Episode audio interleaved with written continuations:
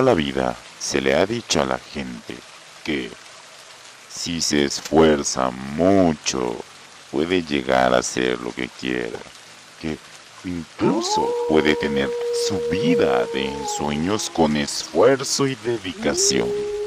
Este lema es algo que acompaña, por desgracia, a la mayoría de humanos, es decir, a un 80-70%. Solo aquellos y aquellas y aquellos que tienen esa peculiar porcentaje de riqueza enorme llegan a no sufrir este lema. Por eso hoy conoceremos más sobre los robots que sienten.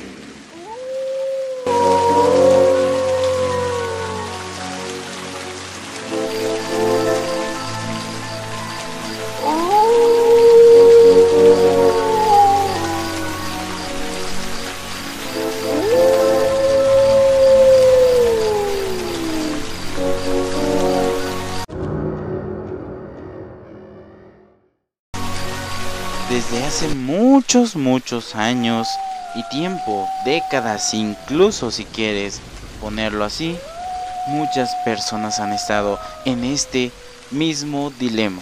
Son robots que sienten. Las empresas ya no buscan humanos, personas. Ya no buscan a el señor Juanito Sánchez que quiere trabajar y tener a su familia bien, sino buscan al señor Juan Sánchez que se vaya a quedar tus turnos extra y que no pegue gritos cuando le queden mal con el pago. Solo quieren eso.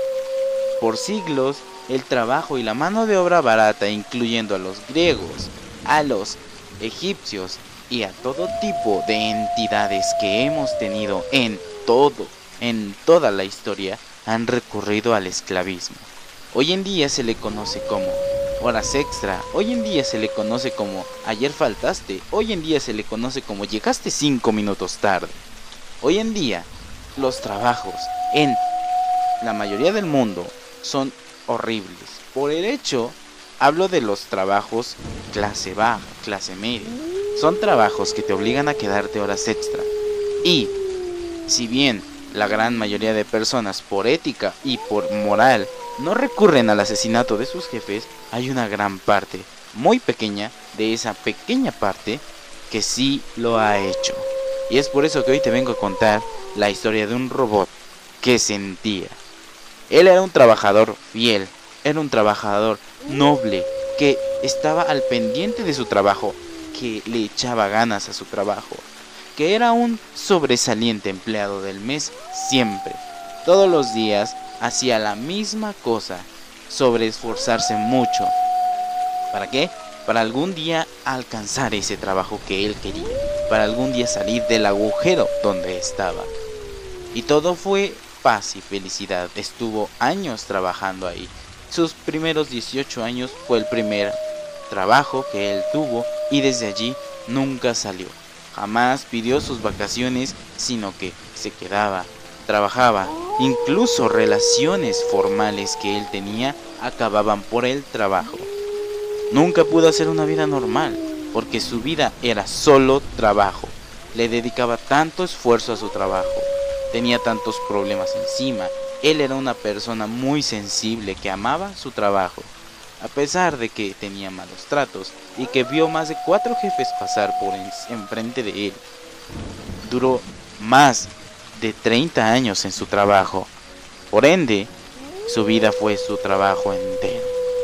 Una mañana, llegando a su trabajo, se encuentra con la noticia de que la empresa, así es, seguirá su camino y tendrá una fusión con otra empresa.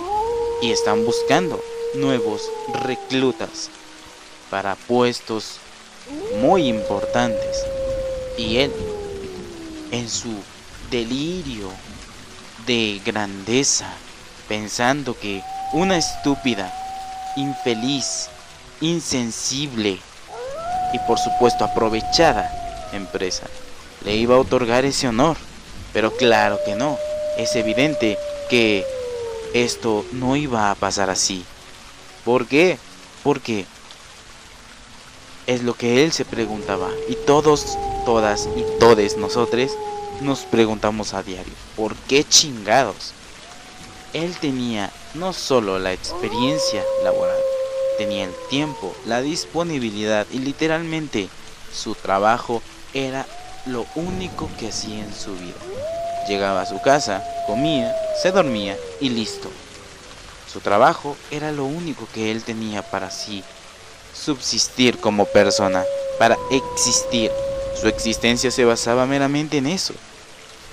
Y un día, en una mañana que llegó a su trabajo, se encuentra con la noticia de que por fin, después de 30 añorados, esperados, suficientes, intensos, grandiosos años de lucha, trabajo, dedicación, esfuerzo, desveladas, y todo lo que termine con Ada, incluso la chingada, este hombre de avanzada edad recurrió a su jefe inmediato, preguntándole si él podía ser partícipe de esa convocatoria. A lo que su jefe respondió con un tono burlesco y estúpidamente innecesario que marcaría su deceso. Respondiéndole, ¿tú? ¿Acaso crees que tú eres una imagen viable para la empresa? Claro que no, dedícate a lo que siempre has dedicado tu vida y deja en paz a los nuevos reclutas. A lo que el hombre respondió con un evidente, una evidente preocupación. ¿Por qué? A lo que el jefe inmediato contestó, porque quiero. Y entonces ahí, ahí, ese momento, ese microsegundo que significó el cambio rotundo que tuvo en su vida. Ese microsegundo fue decisivo para su vida. Entonces él entendió en ese segundo, en ese microminuto.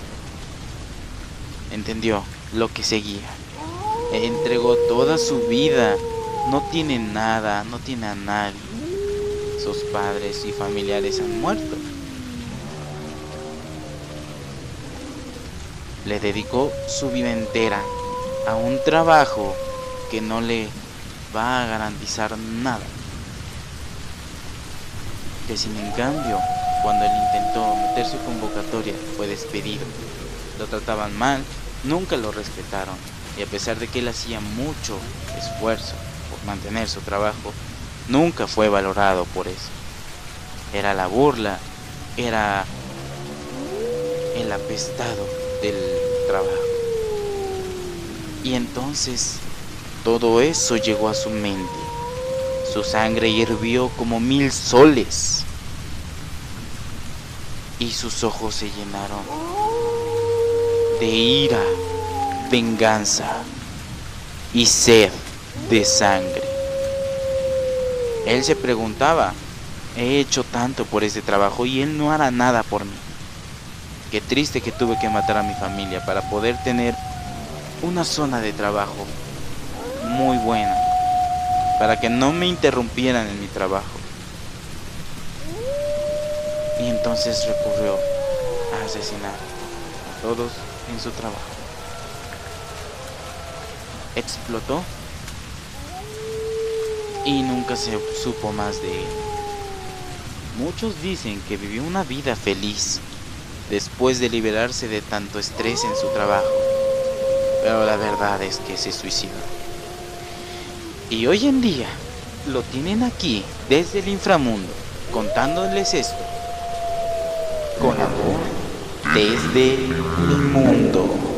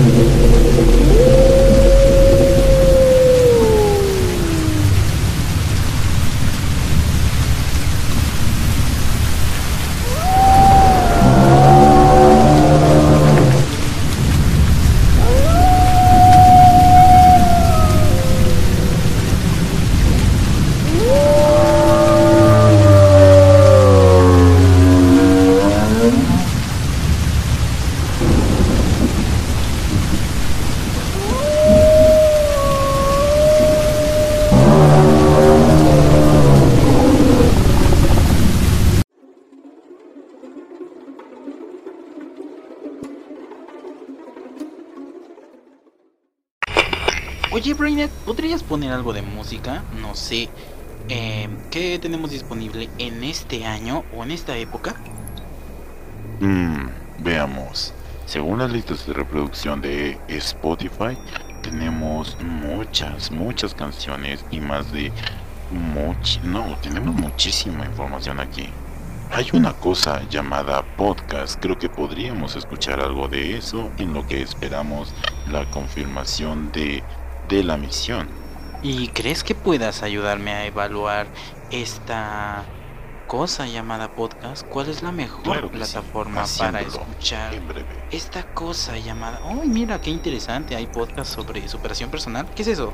Según las encuestas y lo analizado en esta cosa llamada Internet, tenemos que los de superación personal son las estafas más grandes de este siglo, el siglo XXI, y al parecer la mejor plataforma para escuchar podcasting es, sin duda alguna, Spotify, ya que contiene menos anuncios, menos delay y una calidad asombrosa, pero en cuestión de mucha relativa y evidentemente perspectiva, la favorita es Spotify. Ok, ingresemos a esta, no creo que tengamos un poquito tiempo, así que nos hará bien escuchar algo sobre esta cosa llamada podcast. Ok, ingresando a www.spotify.com, creo que tendremos que recurrir a algo llamado suscripción o pago único mensual, ya que contiene varios tipos de pago, pagos únicos mensuales, plan de universitario, plan premium, plan premium familiar y plan premium por más de variación, más de una variación de precios y de tiempo basado en meses. Ingresando